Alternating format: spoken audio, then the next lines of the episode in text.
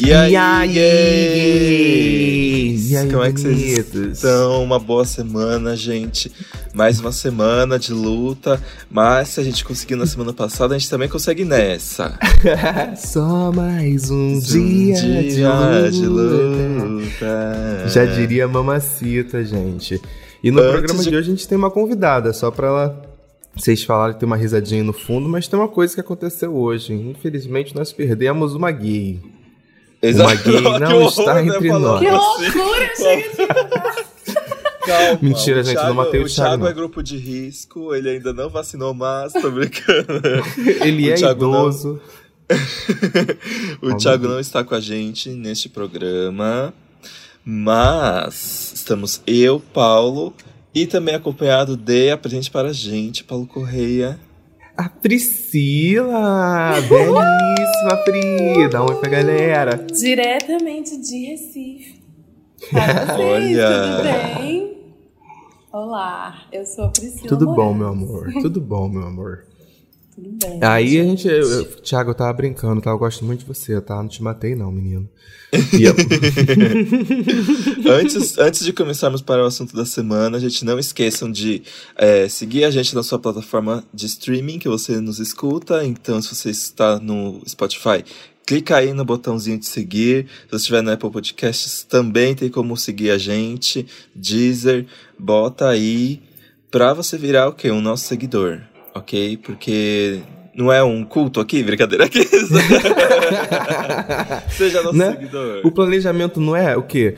Dominação mundial? Então tem que, tem que colaborar, colaborar, né, gente? Poxa.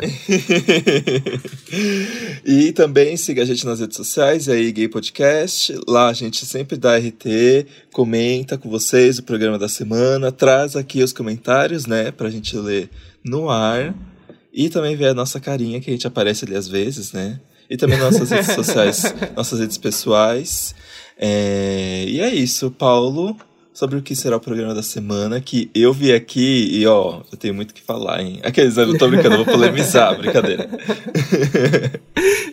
Ai, menino. Olha, e antes de, só antes de a gente começar, começar o tema da semana, a gente precisa fazer uma coisa aqui, abrir um parênteses, fora Bolsonaro, que no último sábado foi um dia de manifestações pelo Brasil. Apesar de alguns momentos a imprensa ficar muito isenta do rolê, a gente precisa pelo menos deixar esse recadinho aqui bem claro, porque é importante se manifestar e precisa ser agora, né? E mas a ideia do programa de hoje, inclusive, vou até explicar um pouquinho, assim, antes da gente mergulhar nele mesmo, de o que que foi, né? Da onde surgiu essa ideia de falar sobre escuta empática, é, acolhimento LGBT, que é um trabalho que a Pri faz também. Então, foi, foi porque eu estava numa situação em que um amigo meu estava muito mal. Eu acho que é um momento que tem muita gente estressada, muita gente é, aflita e ansiosa. E aí eu, um amigo meu ele tava, tava passando por um desses momentos e ele precisava de alguém para conversar. Ele precisava de alguém para escutar ele. E eu trabalhei muito, dois anos, né, com você, Pri. E ela fazia parte lá do RH da empresa e ela comentava muito sobre isso. Elas, elas falavam muito sobre essa escuta empática. Então eu falei assim, poxa, acho, acho um tema interessante. Acho, inclusive, a forma como você estava trabalhando com a escuta empática agora para esse acolhimento LGBT que a gente vai falar mais para frente, eu achei maravilhoso, achei muito interessante.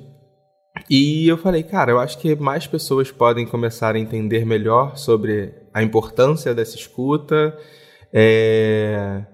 E eu acho que é isso, mas antes de mais nada, vamos perguntar, né? O que é escuta empática, Priscila? Explica pra gente mais ou menos aí. Sim.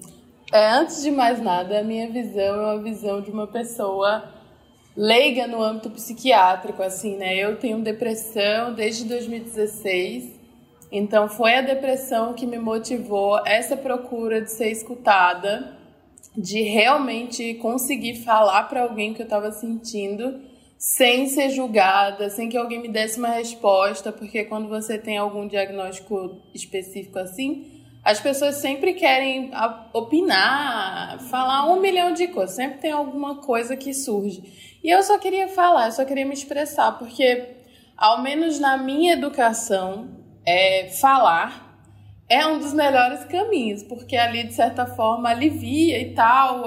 Aí sempre me falaram, não guarda choro, não guarda nada. Então, se eu não puder me comunicar, fica muito difícil.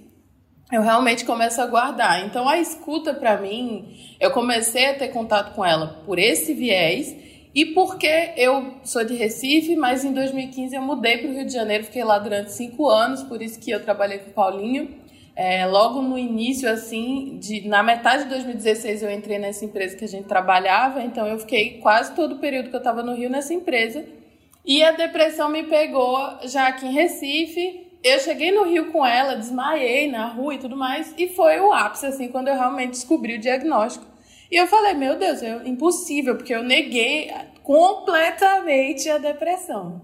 Eu briguei com um amigo meu falando, eu não tenho depressão, eu faço yoga, meditação, sabe? Tipo, pra mim era inaceitável. Eu sou ter... zen demais para ter depressão. É, era exatamente. Eu falava, impossível, eu não. E aí, quando eu recebi o diagnóstico do médico, eu achei, é. Eu sentei na praça em Flamengo ali, perto da estação, e fiquei, gente, eu tenho depressão. E fiquei tipo, meu Deus, ferrou, agora o que, que eu faço, né? E aí fui vivendo a minha vida, eu ainda trabalhava no, no outro lugar que, que foi um dos ápices da minha depressão. E aí eu comecei, eu no Rio de Janeiro eu fazia muitos cursos. É, e aí eu conheci muita gente e tal, e comecei a ter contato com a comunicação não violenta, que deu um boom assim no Rio de Janeiro, e eu entrei no meio do boom e falei, é, vou estudar isso também. E aí participei de, uma, de um curso em específico que tinha aquele viés do propósito, mais um boom que rolou, né? Que todo mundo tem que achar seu propósito, meu Deus, propósito. Mas, mas me foi favorável. Uma, um conselho é, um parêntese também de tudo que, mesmo que seja, ai, modinha, tá todo mundo falando disso, você consegue tirar um material que te serve e depois você pode fazer seu caminho. Você não precisa ficar eternamente no propósito, mas você aprende coisas. Você acolhe e depois você segue, vai para outro, sabe? Tipo, Às vezes essa, é... essa, essa exigência de, de de, de ter propósito, de existir, de, de, de, função, de objetivo, é uma coisa muito, muito maçante né, Sim, na, na gente quando a gente está crescendo, porque fica é sempre é mais... martelando isso na cabeça, né? É mais Exato. uma cobrança, né?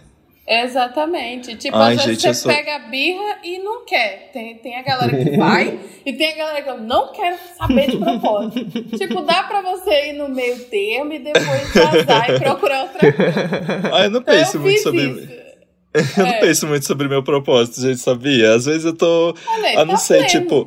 Às vezes eu penso, gente, mas e se eu me apegar a alguma coisa e mais pra frente mudar tanto tempo ao ponto de que o meu propósito ficou datado? Não sei. então eu vou. Então às vezes eu vou no que tá dando certo e, e aí Sim. quando eu sentir que preciso ir pra outra, aí eu penso num outro plano, assim. Aquelas coisas, ah, né? Será que tem é data de validade pro propósito? Tem. Aqueles... A gente tem vários. A gente tem vários, às vezes, simultâneos. Eu, se eu falar meu propósito, meu Deus, é milhões, né? Porque é agora verdade, minha é vida são milhões. Então, é, é, faça o que tá fluindo, dando certo, é exatamente isso. Põe energia no que já tá funcionando, que aí já é o seu propósito, você nem percebeu, mas tá fluindo. Não precisa de um nome às vezes, sabe? Mas voltando a esse assunto do propósito, eu fiz um curso nesse sentido, conheci uma galera muito maravilhosa no Rio, que me ajudou com algumas dinâmicas e a escuta veio numa dinâmica que a moça contou uma história sobre os maias, sei lá, eu não lembro muito bem a história. Mas era alguma coisa de. Ah, a galera antigamente se sentava num bar e ficava esperando quem entrava para adivinhar qual que seria a vida dessa pessoa. Aí eu falei, gente, eu faço isso na vida, porque eu sou publicitária, né, gente? gente, é muito gostoso imaginar Aquela pessoa com quem que ela se relaciona, como ela fala, com o que, que ela não, come. Não é importa onde a gente esteja. A gente tá no Exato. shopping, tá no restaurante. É. Passou alguém que chamou a atenção, você fala assim: hum. Você frita já, já cria o um roteiro da vida dela na sua cabeça. Eu amo isso. Eu sempre fiz isso quando era mais jovem. Mais jovem, né? aquela quase 30 se achando com, se achando com 80. E aí. É a idade, a idade, tá É, gente, 30 é meio que 80 agora, eu acho, depois dessa pandemia. E aí é, beleza, tive acesso a tudo isso, muita palestra nesse sentido e comecei a me aprofundar mais na comunicação não violenta e entender que a escuta era uma coisa não só possível, porque a escuta ativa ou empática, como muitos chamam, cada um chama de um nome que quiser, mas tem, ela tem níveis, né? E aí ela tá incorporada na comunicação não violenta, porque para você ter uma comunicação não violenta com alguém, você precisa estar disposto a escutar. Então, Exatamente. é um dos fundamentos principais para você ter uma comunicação ali mais, mais, mais fluida. E aí eu falei, gente, além da escuta ser uma possibilidade, eu olhei essa dinâmica me ajudava muito a olhar para minha infância, para minha vida, e eu olhei que a minha infância foi cheia de Umbanda, porque eu nasci na Umbanda, eu, a minha família materna praticamente toda é umbandista, então eu, eu uhum. literalmente eu nasci, o meu padrinho de pessoa e matéria, que era o Pai de Santo, me batizou com uma entidade. Então, assim, eu realmente nasci praticamente na, na Umbanda, então tive muita convivência com essa liberdade de muitas pessoas diferentes, de ter muita gente na minha casa, dos meus aniversários virarem ali. Beleza, criança, parabéns, criança vai embora, começa a festa dos adultos, é a entidade que baixa. Era uma coisa assim. Então, eu falei, eu realmente tenho o hábito de escutar. E aí eu fiz disso, eu falei, por que não fazer um projeto para escutar pessoas estranhas? A pessoa é estranha, ela não precisa, eu não tô na vida dela, ela não tá na minha, a gente vai falar ali qualquer coisa, ela vai viver a vida dela, não vai ter aquele BO de ai, você vai me julgar, vai falar de mim, eu nem te conheço, é só escutar o que você quiser falar. Criei esse projeto que se chamava Realmente Escuta Empática e comecei a fazer com os Ubers, assim, então, eu tenho um projeto, eu quero te escutar, você não quer falar nada não? E aí bem começou, maluca, né? Imagina, não, maluca. agora eu vou fazer um parênteses, nas imagina. pessoas no Instagram, a pessoa no Tinder. No, no Tinder, Priscila? Bizarro, é, no Tinder depois eu criar continuidade. De cara assim, né? Era uma escuta mais íntima, entendi. Aí você imagina a pessoa doida no Rio de Janeiro, pegando Uber, falando com um estranho, falando assim, oi, quero te ouvir. Fala é. comigo. Olha, olha que pessoa doida da cabeça, né? É, eu sou fritada, gente. Sempre pra estar na vida pra gente. Ah, mas algum, muitos devem amar, porque tantas coisas, tantas vezes que a gente tem que ouvir um papo que a gente não queria estar ouvindo. Ah, aqueles... é, olha, no, no, Uber, eu acho que todo mundo tem uma história de, de, de, Uber que foi resolveu contar alguma história que falou tem. muito, falou demais, que gosta de conversar. Ai, gente, mas o único, entende. O único, como é que fala? O único contexto em que eu realmente preciso, porque normalmente eu entro na onda e tudo, né? Não gosto mais de acabar entrando na onda. O único contexto que eu realmente fico desesperado é quando eu tô, sei lá, de muita ressaca, ou eu tô pegando um Uber com muito sono, eu fico tipo, socorro, eu não tenho nem. Você não tá não tenho nem cabeça. Não tenho não tem condições pra essa conversa. Não. É aquela Aí. volta de balada, Uber. Não puxa é, conversa, não, não puxa, porque não vai tá estar tá funcionando. Sem condições. Eu sei que rolou, eles falavam bastante, eu falei com muita gente interessante, só que aí eu fui para São Paulo pro, pro um festival que acontece ali Pinheiros Vila Madalena, que é um monte de é um, é um festival bem popularzinho antes da pandemia, né? E aí é, eu fui fazer esse projeto lá. Cheguei para várias pessoas, inclusive tem, tem umas pessoas que devem escutar aqui. Se você lembra, eu te dei o cartão. Porque eu fiz um cartão, tá? Mas. ah, é bizarro. Muito doido, bem embrionário, assim, com aquarela. E aí só tinha o meu número e o meu e-mail. E eu falava, eu sou um projeto de escuta e tô aqui disponível. Entrei numa palestra de um cara muito massa que tava falando meio nesse tema de sonho, de abandonar a vida e sonho e lá lá lá. E aí eu tava sentadinha no chão lá da palestra dele, tava lotada. Aí, no final, ele abriu o microfone. Eu peguei o microfone e falei sobre o meu projeto. o projeto dele. A galera olha gar... Olha que garota toda. doida. Eu sou, minha gente, eu, eu realmente não, não tenho limites. Pra assim, se eu acredito no negócio, eu vou fazendo, Você depois se eu joga, olho e falo, né? meu Deus, que pessoa O que que eu fiz? Mas é com respeito, viu, gente? Eu não saio atrapalhando ninguém. Aí ele foi legal, ele foi meu amigo por muito tempo, me ajudou muito a dar uma direcionada. E a galera da palestra dela toda pegaram todos os meus cartões e eu comecei a receber e-mail, telefonema, WhatsApp de gente contando história da vida dela, de morte, de tudo. E aí eu falei, gente, realmente existe uma demanda porque as pessoas querem e precisam ser escutadas. E principalmente se você não conhece, você consegue dar um distanciamento ali daquela história, porque você não tem nada a ver com isso, você não tem que julgar, às vezes é só se disponibilizar. Só que sempre lembrando que eu não sou terapeuta, nem psicanalista, nem nada. A terapia é importante, ela precisa, é uma escuta ali, sentada num diagnóstico, na sua melhor e tal. O, a minha escuta é mais que uma coisa assim, antecipada, de humano para humano, de uma pessoa que tem uma depressão para uma outra, que meio que sabe ali as nuances do que é viver com uma doença psiquiátrica. Eu não sei nem se fala assim, mas se não, não falar, perdão.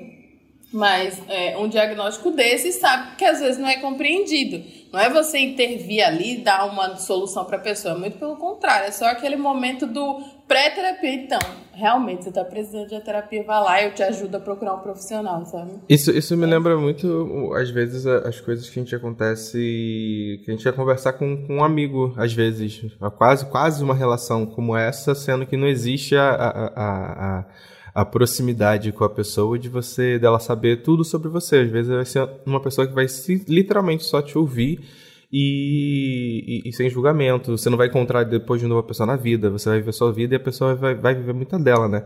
Eu acho que durante toda a minha vida eu sempre fui muito. Como é que eu vou dizer? O, o amigo conselheiro, o amigo que escuta. Todo mundo na rodinha de amigo tem alguém que é essa pessoa. E, e às vezes eu fui, fui muito estive muito nesse lugar, né? De, de, de escutar e, e, e, dar conselho é, para os meus amigos que, que, que, convivem comigo e tudo mais. E às vezes é, é, é, difícil você. Você, e eu digo como amigo mesmo, é, às vezes é difícil você trazer essa isenção, né? Você ficar isento do assunto é, é uma coisa complicada, é, não, às vezes não é fácil de ser feito, mas quando eu entrei em contato com, com o projeto da Pri, isso abriu muito mais a minha mente de entender que às vezes no que existem níveis de escuta, inclusive, quando a, a Priscila me apresentou esse conceito, eu falei assim, oi, como assim? Níveis de, níveis de escuta? Inclusive, depois se quiser explicar o que, que são, quais são esses níveis rapidinho, assim, só para a gente poder entender, acho que vale a pena. E, e aí eu entendi, porque uma vez eu me deparei, há muitos anos atrás, logo, há uns dois, muitos anos, olha, aos dois anos atrás, logo que eu conheci a Pri e tal, é, uma amiga minha veio conversar comigo assim, e ela falou, falou, falou, falou, falou, falou, falou muito. E aí eu fiquei só na minha, só escutando. Aí eu, não, tudo bem, amiga, entendi. Aí depois de um tempo ela falou, nossa, foi tão bom poder ficar falando apenas com você, porque eu pude. A, acho que é um dos princípios interessantes da escuta empática é que às vezes a pessoa falando em voz alta para você, ela para, escuta e entende coisas do que ela tá pensando, o que tá passando na cabeça dela e tudo mais. Ela consegue ver com mais clareza. Eu acho que é, que é um pouco disso que, que acaba acontecendo também. Sim, sem dúvida. Pois é, os, os níveis da escuta que no início eu fiz uma pesquisa muito rápida, eu não me aprofundei muito, porque, né? Mas tem no meu Instagram, eu fiz um vídeo sobre isso, que é super engraçado, inclusive. É, os três primeiros níveis são cinco, né? Os três primeiros níveis são sempre aquela escuta que a gente faz, que hoje é bem possível que esteja acontecendo entre nós que estamos na quarentena. É uma pessoa falando com você e você respondendo na sua cabeça, você fritando ali na sua cabeça. Ela falou quarentena ou fora Bolsonaro, a cabeça dela já está na manifestação, como foi, como será. Ela não consegue, porque são muitas, é, muitas coisas acontecendo, então é difícil ela se concentrar só na sua história, no, desligar um pouco o eu dela para dedicar um pouco para você. E as, os dois últimos níveis, que é atenta e empática, é esse lugar de você saber o momento que você pode falar alguma coisa, dar algum conselho que né, não seja definitivo, mas seja algo que pode ajudar ou não, que fique a par da pessoa que está ali. É, escolher e tal, e você realmente dedicar uma escuta que você preste atenção no que ela está falando, às vezes quando é uma coisa assim séria, a pessoa está muito nervosa, você entender que talvez você tenha uma referência de algum profissional que possa ajudar e ela não sabe como fazer isso, então você pegar na mão dela e ajudar ela a encontrar esse profissional. Então, é realmente atenção para o outro, assim. E o Christian Dunker, que é um psicanalista, ele fala muito que a escuta é muito da nossa educação. É, o Brasil tem um déficit debate, então a gente não tem uma predisposição para realmente escutar o outro. Agora nem sei mais a gente como que a gente recupera isso, porque estamos querendo ou não vivendo um mundo paralelo, assim, tem uma galera que está de um lado e a galera que está do outro e a galera que está meio, opa, meio ali, meio aqui. E isso dificulta muito, porque essas pessoas não são aquelas pessoas, são pessoas da nossa família, são nossos amigos, pessoas que trabalham conosco. Então, a escuta sempre vai ser necessária, mesmo que seja assim, uhum. quase impossível, mas ela existe. é, então, ela essa, existe. essa é uma dúvida que eu tenho, porque, por exemplo, eu sempre fui um ótimo conselheiro, assim, eu já falei várias vezes aqui que eu, tipo, eu sempre era o centro do desabafo das pessoas entre amigos, é, minha família e tudo mais. Uhum. Só que aí, para mim, pelo menos um dos efeitos da pandemia é que eu tô falhando miseravelmente, porque eu, eu acho que eu já tô com. Sabe quando você não tem. não consegue tirar a energia para ajudar o outro porque você, você mesmo já tá muito cansado para você? Então, por exemplo, o que você recomenda? Porque às vezes você precisa ajudar uma pessoa e o seu dia mesmo tá sendo horrível, assim. E tem dias que, sei lá, eu tô conversando com alguém, eu não consigo nem é, prestar atenção no que a pessoa tá falando, não nesses momentos super importantes, né? Mas tem tanta coisa acontecendo que a minha cabeça nunca tá no lugar assim. E às vezes a gente precisa, tipo, deixar os problemas de lado para ajudar o outro, né? Você acha que é possível fazer isso? Tipo, alguma, algum exercício para você deixar, dar uma pausa ali no seu próprio caos para conseguir ouvir o outro? Olha, o meu primeiro conselho é escute você primeiro. Não tem como você escutar outra pessoa se você não estiver bem. E se você não estiver bem por milhões de formas, a melhor forma de ajudar é você cuidando de você, da sua cabeça.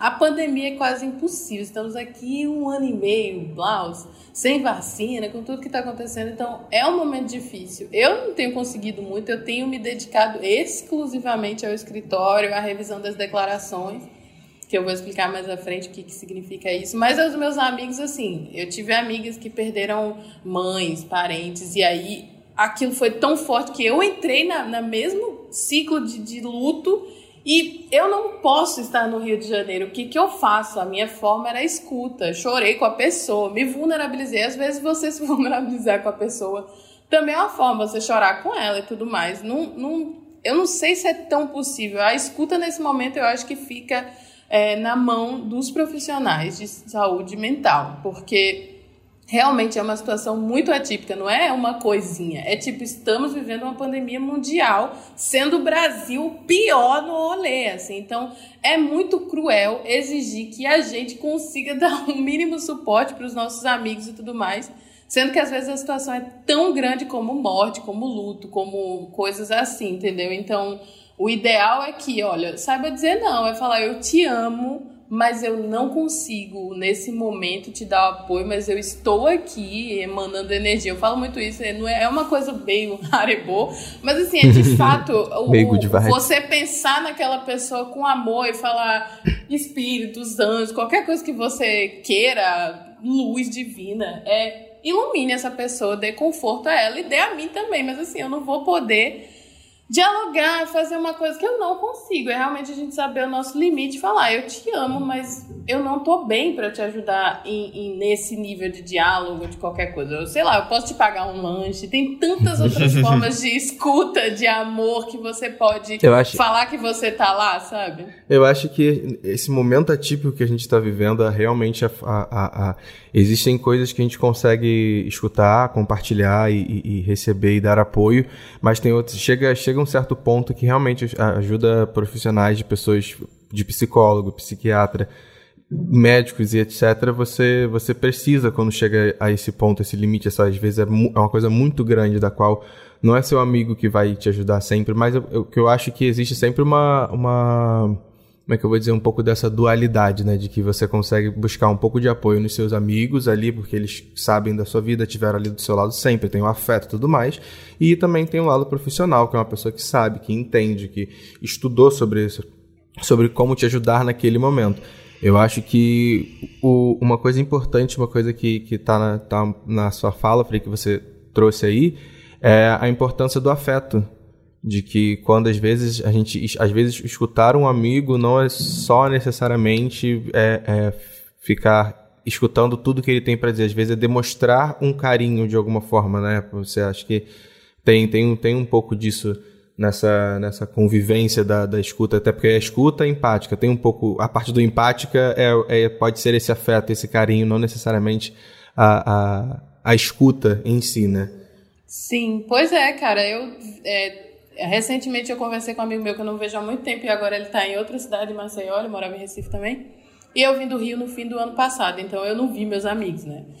E aí um dos meus amigos é ele sempre me lembra, ele é um cara incomunicável. Ninguém não, não tem foto, não gosta do WhatsApp, não liga videochamada. Eu, eu sou uma das únicas amigas que é assim, você vai falar vai. comigo, sabe? É tipo, por favor.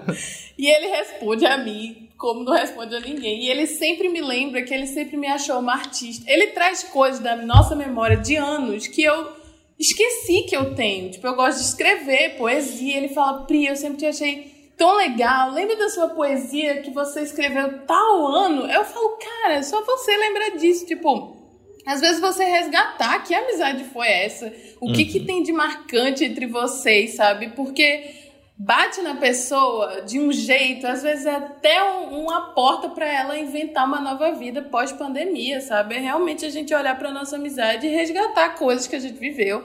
Isso às vezes ajuda muito e é no lugar de uma escuta, é o afeto mesmo, é realmente você estar tá presente de alguma forma, nem que seja um, um áudio de, de minutos com a velocidade 2.0, sabe? Então, você, eu amo, inclusive, inclusive aqui eu só, acho só fazer um parênteses. Olha, eu, eu, acho que eu não tenho maturidade para essa atualização do WhatsApp, porque meus amigos ficam me mandando áudio. Eu, eu boto amo. tudo na velocidade 2 e fico rindo. Eu também. Eu fico, fico rindo, rindo pra todo mim mundo, gente. uma Olha. maravilhosa. Eu fico rindo dos meus áudios, inclusive. Eu tenho crise. É maravilhoso. Nossa, gente, para mim essa atualização, eu estive esperando anos por essa atualização, gente, porque pelo amor de Deus, o, às vezes as pessoas mandam áudios que assim, se ela fosse direto ao ponto ia durar só uns, uns 10 segundos, 10 mas ela mandou um áudio de 2 minutos. Sim, pois é. Eu acho, eu acho, eu acho engraçado porque é, é, às vezes a gente não tá muito acostumado com essa, com essa convivência desses áudios rápidos, assim, só um uhum. parênteses uhum. aqui. Mas tem, por exemplo, tem, além de pessoas que escutam podcast nessa velocidade, ou até mais rápido, porque elas se acostumaram a escutar dessa forma, existem pessoas com, com deficiência visual, né? É, que são pessoas que, que, que usam dessa tecnologia para várias coisas na vida. E aqui no meu prédio temos um casal, eles têm, um, eles têm dois filhos, e eles eu costum, me acostumei a entrar no elevador, e se, quando sempre cumprimentava eles e tudo mais, e às vezes eles estavam mexendo no celular. E o celular da mãe, ele tem essa voz, que é, que é a voz que faz a leitura da tela para ela. E era sempre muito rápido. E eu falava assim, caraca, ela tá entendendo. É uma, é uma, é uma relação de, de costume, de vivência, de, é, que, que, que, eles têm, que, que a gente não tem, porque a gente não usa dessa tecnologia, a gente raramente a gente usa disso. E eu fiquei impressionado. A velocidade que ela estava escutando o áudio, a, a velocidade que ela estava respondendo, estava tranquilo, como se nada tivesse acontecido. Então acho que é, é, é uma capacidade aí muito interessante que dá porque eu quero desenvolver, porque às vezes, de vez em quando a gente recebe uns áudios aí de quê? 10 minutos? 5 minutos? Meu Deus Sim. do céu. É, Mas achei só, só esse parênteses aqui que eu achei muito interessante quando isso Sim. chegou, aspas, para o grande público, sendo que já existem muitas pessoas que Sim. vivem com isso e convivem com essa velocidade toda aí. Pois é. Ah, e uma coisa que eu, eu gosto muito de pontuar, voltando àquele papo, é só um lembrete, gente, sempre importante. Realmente, procure ajuda terapêutica. Se você não sabe onde, tem tanta gente fazendo preço mais barato. Porque assim, a gente fala que terapia, aí todo mundo faz terapia. É, uma, é um papo de classe média ou o pobre plus, né? Que agora eu amei essa nova pobre ideia plus. de não existe classe média, existe pobre plus. É, ai, gente, eu sou bem da classe trabalhadora, então eu tô sempre nesse rolê, então vocês se acostumem. Pobre plus. Classe média nenhuma, não. Você é classe trabalhadora e acabou. -se. E aí, é, a gente pensa que é uma coisa que todo mundo tem acesso. Não é, príncipes e princesas, né?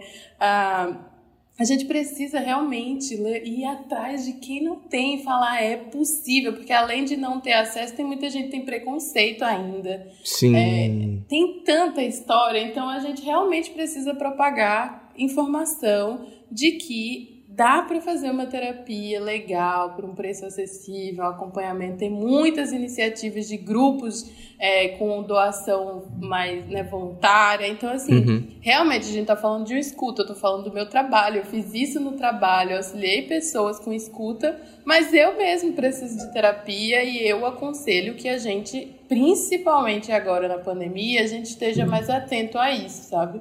Às vezes Sim. pagou uma terapia, uma sessão para um amigo, olha que coisa bonita. Incrível. Exatamente.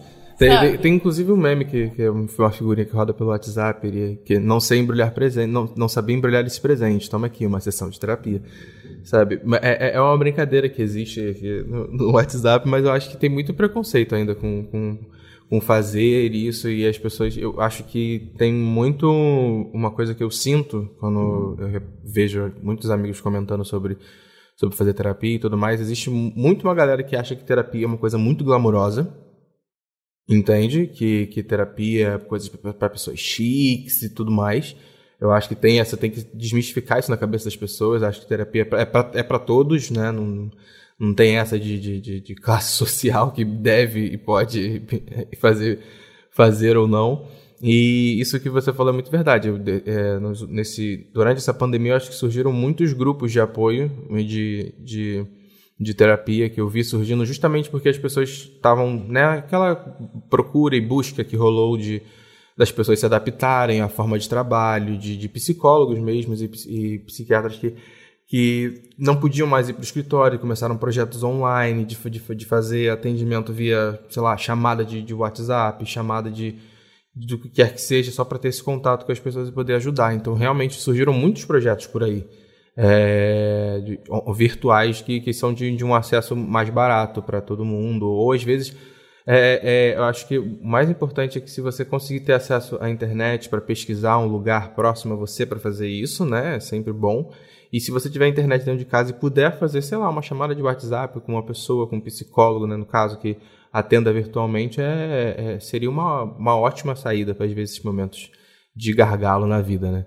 Inclusive, só para gente, só a gente voltar aqui, você explicou para gente os dois níveis de escuta. Sim. Faltaram os outros cinco. três. Então, são Faltaram cinco. os outros três que eu, que eu quero terminar isso aí. São cinco. Os, eu não, aquela que eu acordei, eu não, eu mesmo não lembro o nome. Mas é Os três primeiros níveis são aqueles níveis que, que eu falei que a gente fica com sem prestar atenção, sabe? Sim. É, eu aconselho, veja o meu vídeo que ele é engraçado.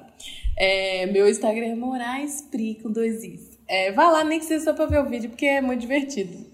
É divertido, é... gente. É bom o vídeo. Eu não sei se é muito bom me seguir, não, porque se não for bora, fora Bolsonaro, vai morrer de raiva, porque é o dia todinho malhando o governo. Só tem militância. Eu tento, mas eu não consigo. É o dia inteiro só militância no ódio mesmo.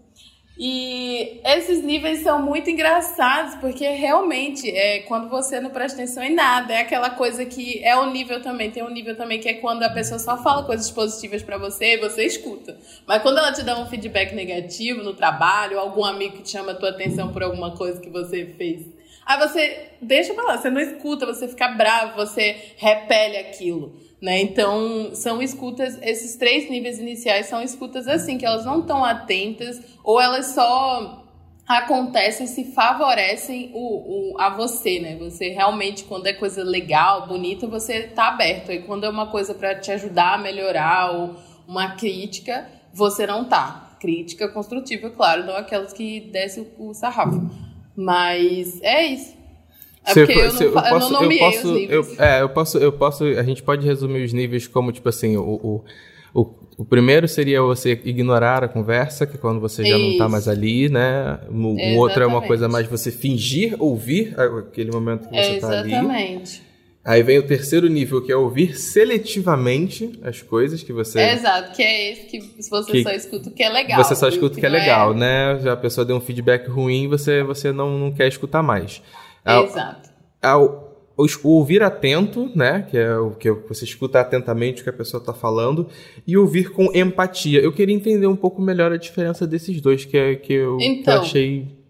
O atento, ele se aproxima mais, na minha visão, é, com a nossa conversa com os nossos amigos ali, que é uma conversa que é bate e volta, assim, você acaba aconselhando, você né, entra num fluxo ali de vocês encontrarem uma resposta, um diálogo. É uma conversa com um certo diálogo.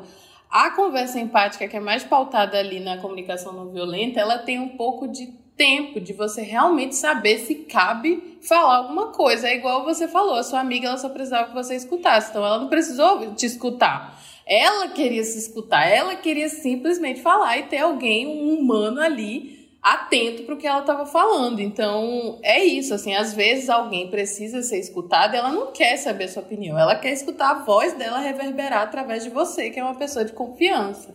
Então, essa que é a diferença, assim, do diálogo entre duas pessoas ali é, tentando se ajudar e o outro diálogo que é puro e unicamente para a pessoa se escutar e ela mesma chegar às suas próprias conclusões, sabe?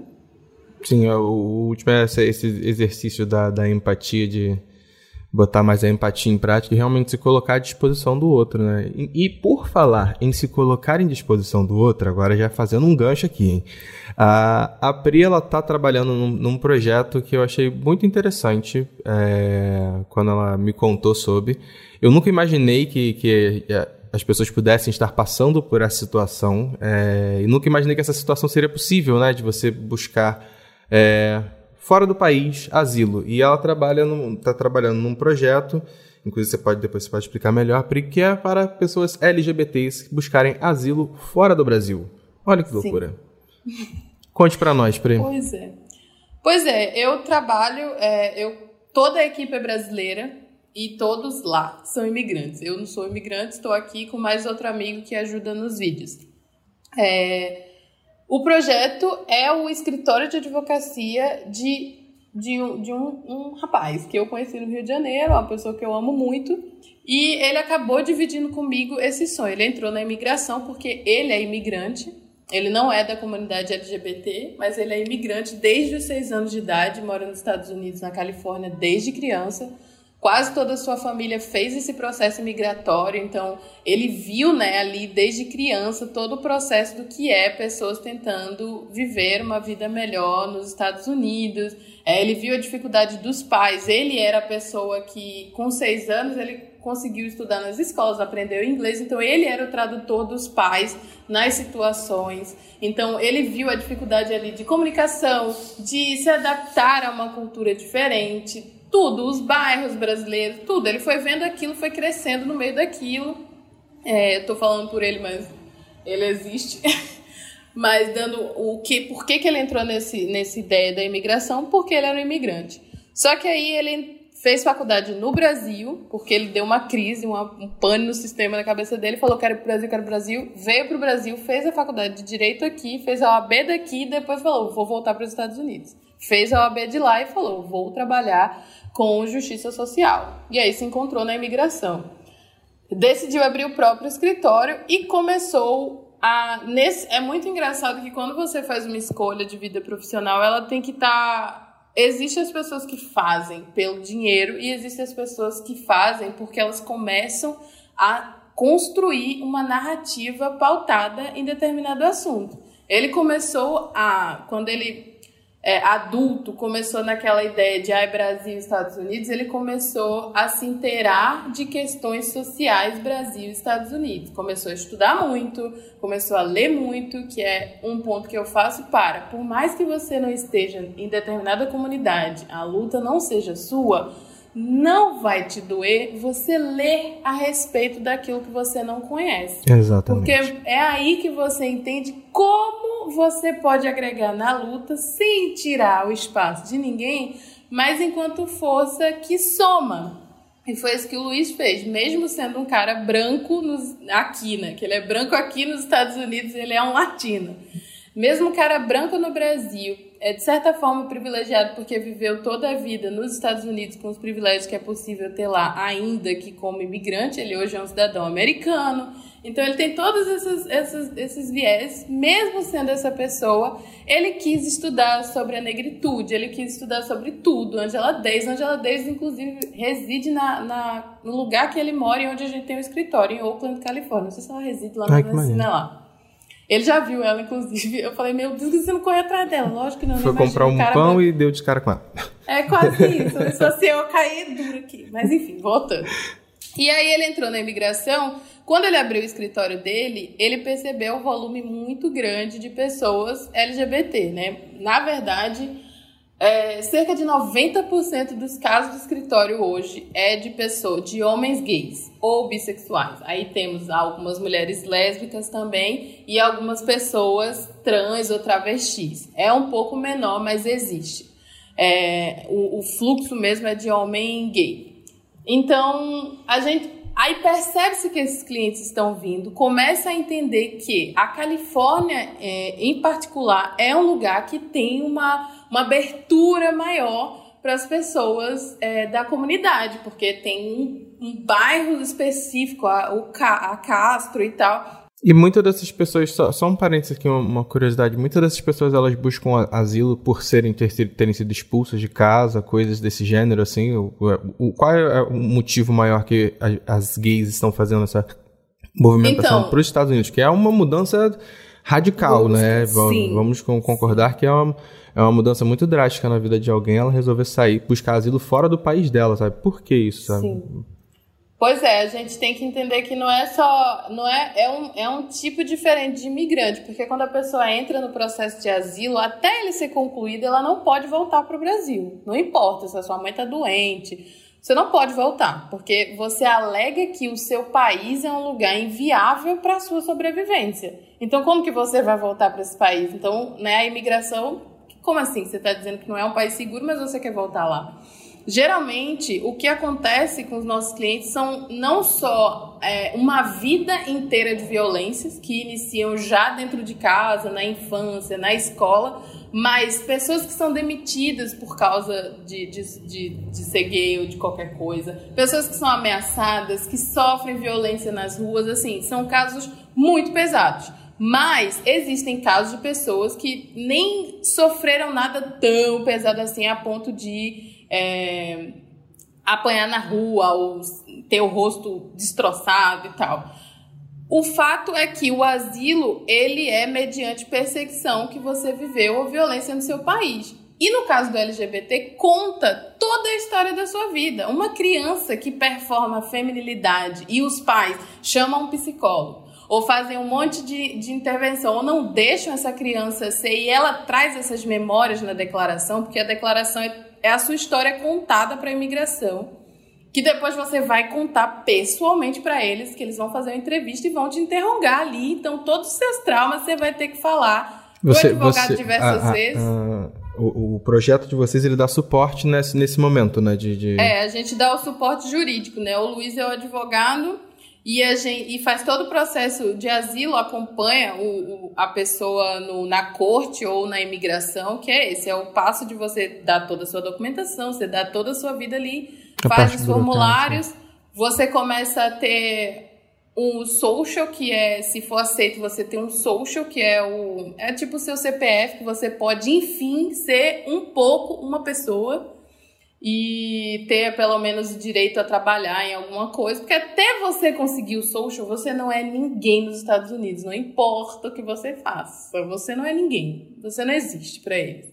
Então isso é muito difícil, porque além de você estar vivendo um trauma no Brasil, você sair daqui por conta de uma violência, você vai ter que ter uma vida de correria para sobreviver. Você chega nos Estados Unidos e você vai ter que encontrar meios de viver enquanto você está fazendo seu processo, que é doloroso, você tem que levantar seus traumas o tempo inteiro. Então, é um processo muito difícil mas é possível. Depois que você passa por tudo isso, você, você pode ter uma vida legal, digna, onde você não tem represálias do Estado, por exemplo, por existir, por amar quem você quer amar, sabe? Só que é isso, é possível asilo, é um asilo, é um processo difícil, mas é uma alternativa para quem está aqui sofrendo violências muito pesadas e teme a sua vida, sabe? Teme que alguém é, te prejudique no trabalho ou te machuque na rua, na família. Os casos são muito pesados. Pessoas que foram abusadas, estupradas e geralmente são bem pesadas as situações. Mas toda a situação da comunidade LGBT em específico você viver no Brasil já é difícil, porque nós estamos num país que desde sempre se acha no direito de invadir a vida de pessoas dessa comunidade e o próprio governo hoje é um governo declaradamente homofóbico. Então a gente inclusive tem uma parte do processo que é você colocar é, relatórios, índices, matérias jornalísticas de como está o país. E assim, Bolsonaro lá, é, ele pensou é a gente vota, fixa. porque tudo que ele sai tudo que ele fala é muito. Os níveis de violência contra transexuais, travestis, tudo entra porque, assim, é realmente surreal. E às vezes a imigração fica batendo, porque pensa, ah, mas lá tem a, a parada LGBT, Ué, mas as pessoas podem seguir lá. Tipo, não, a parada é uma resistência, porque a gente. E as histórias de quando você tá indo ou saindo da parada e você é Exatamente. é agredido, sabe? Tipo, a gente tenta provar que não, é assim, é resistência, existe a resistência no país, mas que a situação aqui é muito bizarra, assim. Eu acho, então, eu, quando, quando você me contou sobre esse, esse projeto, eu fui, fui procurar um pouco. Inclusive, o nome é Brasil Brasiliente, né? Arroba Brasiliente para quem Isso, quiser. hoje nós operamos nos dois níveis. É, o Luiz Fernandes Ló, que é o advogado de imigração, hoje, infelizmente, a gente não consegue ainda fazer o processo de forma gratuita. Só que o Luiz, por conta da causa, ele escolhe fazer um valor justo. É tipo, a gente realmente só cobra aquilo que é necessário para o processo. Porque a imigração é uma área que dá dinheiro. Você vive com a, a vida de pessoas que precisam daquele processo. Então, assim, tem muita gente que cobra valores bizarros, assim. Então, mas a gente optou por não, por fazer o justo, o que dá, dividir milhares de formas para a pessoa realmente conseguir aquele direito. E o Brasiliente é o nosso projeto de ONG. A gente já entrou com a documentação da Califórnia, estamos esperando sair a gente pretende fazer, pedir financiamento e tudo mais, para que, enfim, a gente possa fornecer não só o processo jurídico, mas apoio social, psicológico a todos os imigrantes que estão lá, é, latinos e brasileiros em específico. Então, o Brasiliente é o nosso braço, assim, é o que a gente quer botar para frente. Quando o Brasiliente acordar e andar, ele, o, o Luiz Ló vai diminuir a proporção e ficar só como um escritório específico, né, para co outras coisas. Mas esse é, é o nosso rolê. Eu achei muito interessante porque às vezes a gente se depara muito, inclusive é bom falar isso para os ouvintes. Existem muitas casas de acolhimento aqui, aqui pelo Brasil, pelos estados, né? Existem diversas casas em que quando o lugar onde você vive é, tá, está representando uma, uma ameaça para você ou oferece um certo perigo e você não é mais aceito naquele ambiente, você precisa sair. Existem diversas casas de acolhimento, inclusive é, se você conseguir jogar no Google é, casas de acolhimento na cidade que você está, com toda certeza vai aparecer no mínimo uns dois lugares para para você cons conseguir buscar esse, esse, esse, acolhimento de pessoas, mas eu, quando eu conversei com a Pri, eu achei isso muito doido, porque eu nunca tinha pensado no âmbito internacional da coisa. É, do que, que é você, às vezes você tá, você consegue achar uma, uma ali na sua cidade para você se acolher, mas ainda talvez, estou supondo, jogando aqui isso, e isso deve acontecer ainda, mesmo que você saia da sua casa, ainda existe uma perseguição, sei lá, da sua família ou do, ou do ambiente que, que você está aí, aquilo ainda representa uma ameaça para você. E, e, e para onde você vai? Eu sempre fiquei me perguntando isso. Quando o, o, o lugar onde você, você vive já não é já, já não te recebe e é uma ameaça para você, para onde você vai? Você vai fugir para outro estado às vezes, ou você vai querer ir para fora do país? Então, você vai tentar buscar uma vida nova, de trabalhar em outro lugar, em outro ambiente. Então, então achei muito interessante essa proposta de você ter o apoio. Ter, ter, e é um apoio no, no, no, numa situação que muito pouco falada no, no, no Brasil, quando, sempre quando a gente pensa em, em, em asilo e, refúgio, coisas desse gênero, a gente às vezes projeta muito para as notícias que a gente vê lá fora, de, de, de países, sei lá, em guerra, por exemplo, em, e que as pessoas querem sair do país dela, mas às vezes a, a, o, não precisa chegar a esse ponto de guerra que o, o, país, né? Às vezes é uma coisa mais da sua vivência, do seu mundo que não dá para mais para você ficar ali, você precisa sair, você quer buscar outras oportunidades na vida. E eu achei isso muito interessante. Achei muito, muito legal quando, quando, quando me deparei com essa proposta.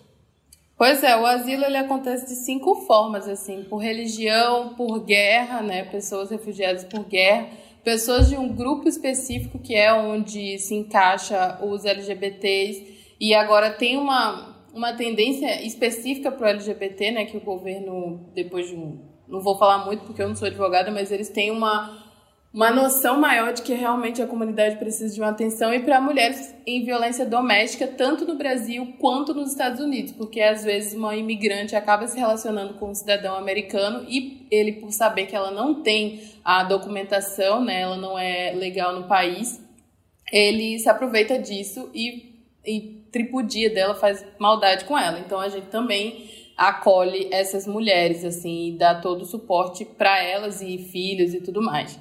Então, existem algumas formas de asilo que são possíveis para o brasileiro, e lá também existem várias iniciativas que são abertas para latinos e brasileiros. O lance é que o latino, a gente se vê muito longe, né? A gente não se considera muitas vezes latino. Isso dificulta muito, porque a comunidade latina no, no, no fora tem uma força. E Sim. o brasileiro é meio que o brasileiro. O brasileiro ele se acha a parte. Ele, ele acha que não é latino, né? Mas o brasileiro é. Ô, oh, maluquinho. E existe o Águilas também. Eu não lembro o, o Instagram do Águilas, mas é uma grande instituição, uma grande ONG que dá uma, um suporte incrível para a comunidade LGBT em São Francisco. Tem apoio psicológico, apoio para quem é soropositivo. É incrível o trabalho deles. Eles são parceiros nossos.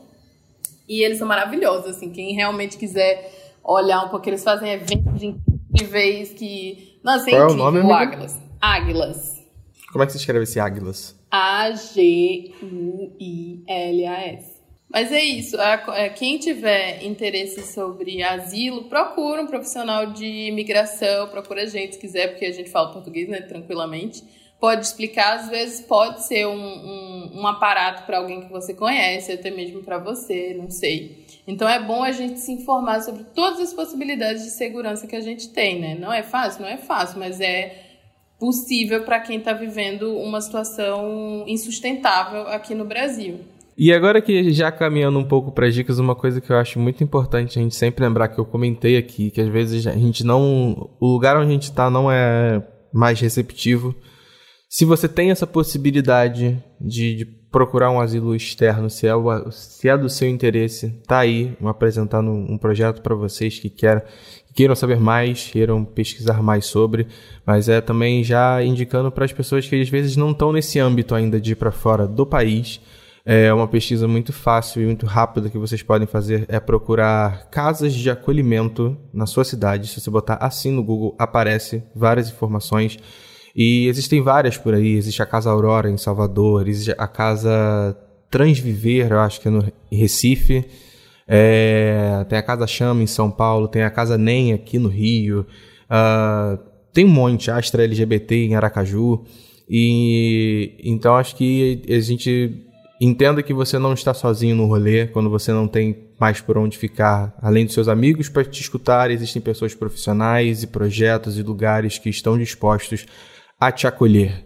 Então é um, um pouco de, dessa mensagem aqui que eu quero deixar com essa com essa diquinha aqui. Arrasou, é isso aí. Estamos juntos. Arrasou. Então, falando em dica, Paulo, estou vendo aqui na pauta que você vai indicar uma coisa que eu indiquei semana passada e que não foi levado a sério, né?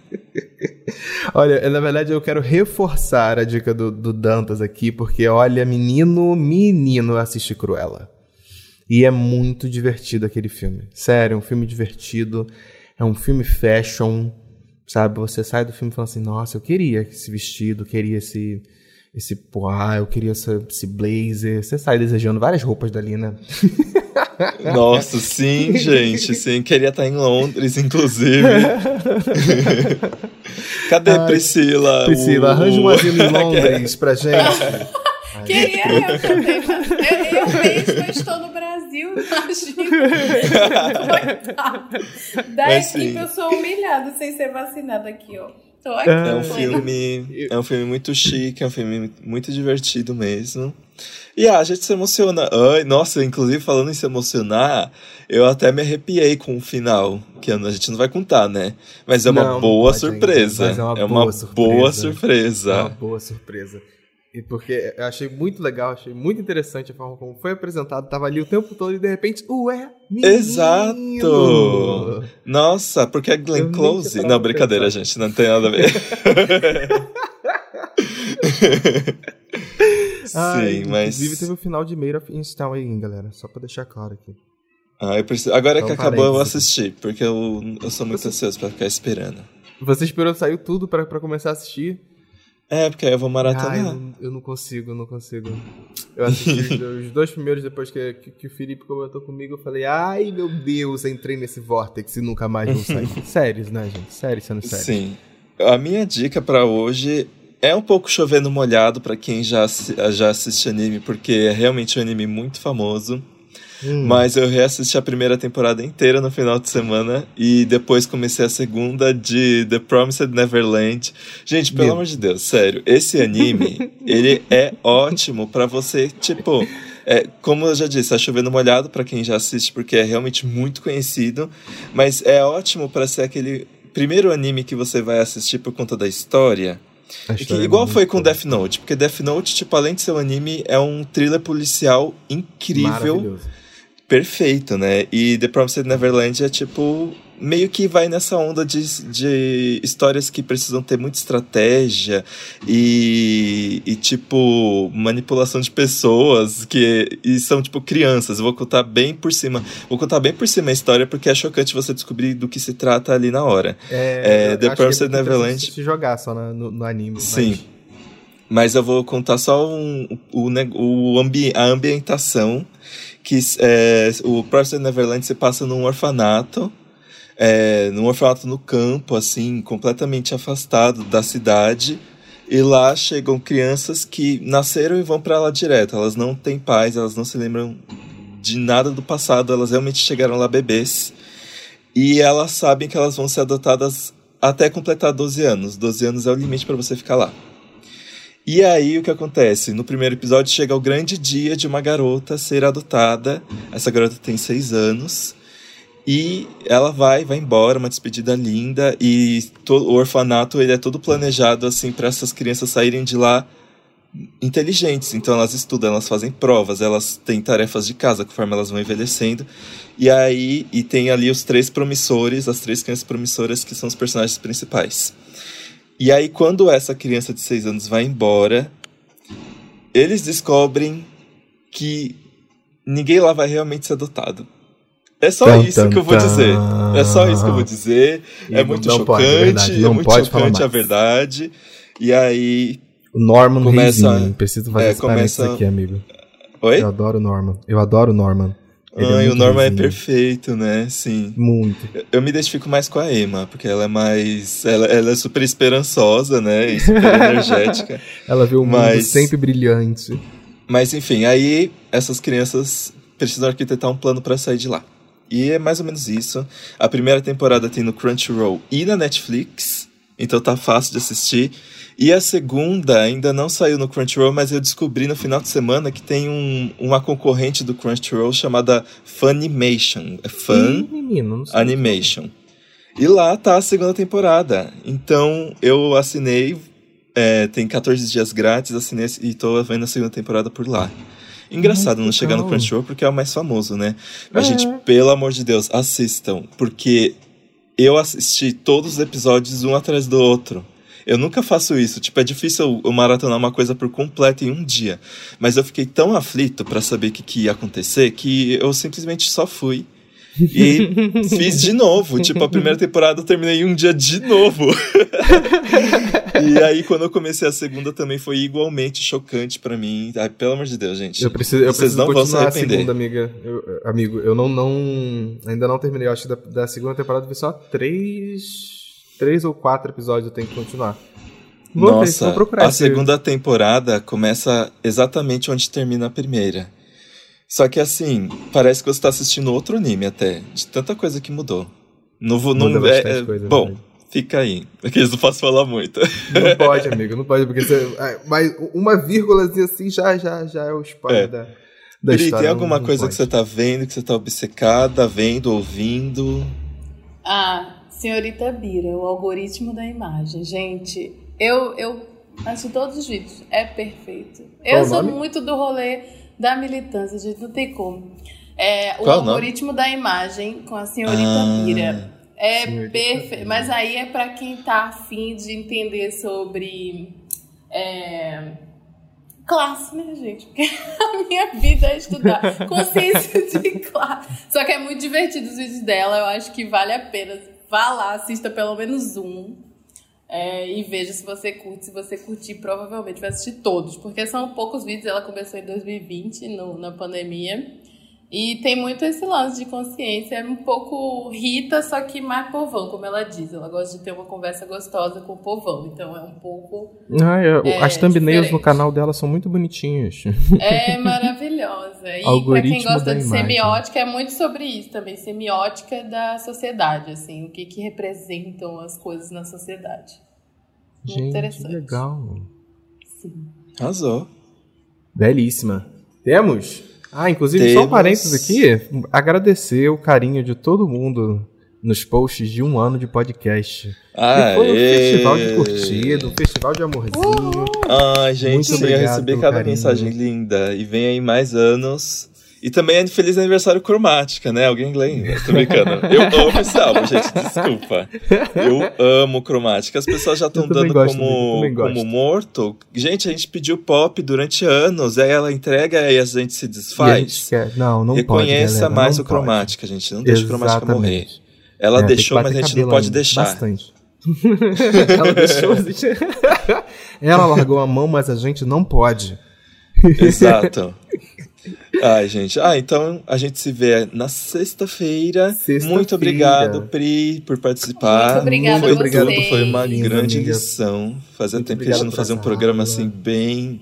É, Profundo, com... reflexivo. Exato. Siga a Pri nas redes sociais, gente. Arroba Moraes Pri com dois Is. Moraes Isso. Pri I. E Isso. também siga o projeto Brasiliente. Brasiliente e Exato. também sigam a gente, podcast. e aí, Gay Podcast, em todas as redes sociais. E a gente se vê na sexta. Boa semana pra todo mundo. Vai gente, vai lá cobrar um o Thiago. Fala assim, Thiago, eu quero você. Volta, não foge. Fala, vai lá, vai lá, vai lá. Beijo. Beijo. Beijo, tchau.